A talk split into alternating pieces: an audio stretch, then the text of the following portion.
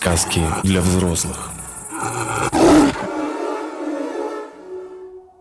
Создание мира. Мансийская легенда. Светлый муж-отец создал этот мир, эту Сибирь. Деревьев не было, сухой земли не было. Везде была вода, везде был туман. Сын светлого мужа отца, обходя в тумане в воде мир после раздела, говорит «Не мог бы ли я создать тундровый холм такой величины, чтобы он смог меня выдержать?» Тогда выплюнул свои сопли в саже из глубины глотки. Возник тундровый холм. Теперь он проводит время на этом своем тундровом холме, пищу варя ночи проводя. Пока он так жил, приходит кто-то, раскачивается стой, погружается и всплывает. Когда подошел, то оказался несомый ветром черт. Подошел к нему, здесь рвет, там хватает. У него копье из твердого дерева, он толкает его отсюда, толкает его оттуда. Светлый мальчик потерял терпение, вынул из кармана двух гагар и говорит – «Две мои дочери с игольчатыми клювами», — говорит он. «Сделайте что-нибудь с ним». Гагары начали раздирать черта, да и убили его. Светлый мальчик говорит про себя. «Если бы мой отец не рассердился на меня, — говорит он, — я бы на свой страх и риск дал бы земле подняться», — говорит он. Ему и страшно, и не страшно. «Две мои дочери с игольчатыми клювами», — говорит он. «Нырните обе на спор», — говорит он. «Кто из вас двоих вынесет живую землю?» — говорит он. «Кто из вас двоих вызовет живой мир? Кто из вас двоих вызовет мертвый мир?» Тогда они нырнули. Они странствовали, странствовали. Семь лет прошло. До семи лет не хватило семь месяцев. Тут всплыла Гагара и вскрикнула. «Я проснулась в мертвом море», — сказала она. И вот по истечении семи лет поднялась на поверхность другая Гагара — и там, где она отряхнула свои крылья, появилась куча земли. Где она отряхнулась, тут возникла каменистая земля. Светлый мальчик пошел к своему отцу, спросил и сказал, «Твоя птица вызвала мертвый мир». Светлый отец сказал тогда, «Мертвый мир я изначально предписал», — говорит он. «Если его не предписать, где тогда поместятся подрастающие девочки и подрастающие мальчики?» — говорит он. Между растущими деревьями им не хватит места. Между выросшей травой им не хватит места, говорит он. Друг с другом между собой они не найдут еды, не найдут питья, говорит он. Друг с другом между собой не найдут еды, они тут же начнут друг друга резать, начнут друг друга есть. Светлый мальчик выплюнул сопли в саже из глубины своей глотки. Начали они высыхать и затвердевать. Из них появился волосатый червь волосатая змея. Этот волосатый червь, эта волосатая змея раскачивается, если дует ветер с ночной стороны и попадает ветер на нее.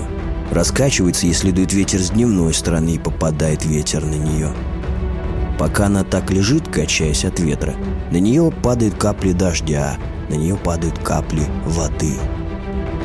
От дождевой воды, от талой воды растет она. Она выросла величиной с женщину, величиной с мужчину, стала человеком. Он начал жить, живет. Однажды, когда он бродил, охотясь, встретилась ему женщина Йорш. «Это ты из чего-то возникший, дорогой мальчик, дорогой муж», — говорит она. «Ты изготовил старую веревку?» Маленький человек спрашивает ее в ответ. «Что за старая веревка?» — говорит он. «Я», — говорит она, — «так называемая двузадая, ползущая вперед женщина я здесь», — говорит она. «Из чего, — говорит она, — ты возник?» — говорит она. Маленький человек спрашивает в ответ. «А с чего, — говорит он, — ты возникла?» — говорит он. «Я, — говорит она, — возникла после возникновения неба, после возникновения Земли, ко времени возникновения черной Земли», — говорит она. Черная земля раскололась на две части, и поднявшаяся из трещины этой черной земли — это я, — говорит она. «Я возникла из черной земли», — говорит она. «Ты возник», — говорит она, — «из светлого мужа отца», — говорит она. Ты сопли светлого мужа отца, говорит она. Маленький человек задумался. О какой старой веревке, говорит он, ты ведешь речь, говорит он. Женщина Ёрш говорит. Такой веревке, как эта, говорит она и опрокидывается на спину. Она рванула маленького человека на себе и обняла его. Она тянет и тянет маленького человека вниз. «Старая веревка — это так», — говорит она. Женщина Йорш трет маленького человека о свой зад. У маленького человека ничего не чешется. Мужской член яички маленького человека под мышкой. Она вырвала мужской член яички маленького человека из под мышки, кинула их между ног маленького человека. Они поженились. Когда они так живут, женщина Йорш имеет тонкую оболочку, а мужчина – кожаную оболочку, користую оболочку. Мужчина в этой своей оболочке не наклоняется. Женщина Йорш говорит. «Мой сын княгини», — говорит она. «В этой своей оболочке ты не наклоняешься», — говорит она. «Что это за оболочка?» — говорит она. «Користая оболочка или берестяная оболочка?» — говорит она. «Иди», — говорит она. «И где твои охотничьи угодья, твои лесные угодья?» Там есть трехлистное ягодное дерево величиной с пуговицу. На этом трехлистном ягодном дереве есть три ягоды. Тогда пошел человек, пришел в лес. «В каких трех ягодах ведет она речь?» — говорит он. «Нужно их поискать». Пока он бродит, охотясь, все высматривает. Смотрел, смотрел, нашел трехлистное ягодное дерево.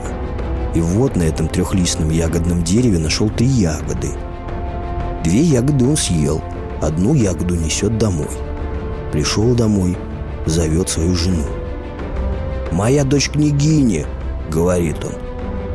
«Ягоды, о которых ты говорила, здесь», — говорит он. После того, как он в лесу съел две ягоды, его твердая оболочка начала отделяться.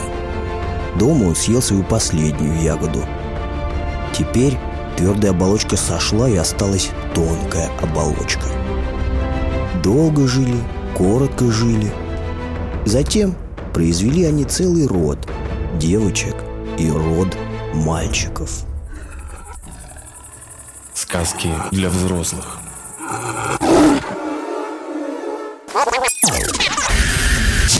Глаголев FM. Ваш личный терапевтический заповедник.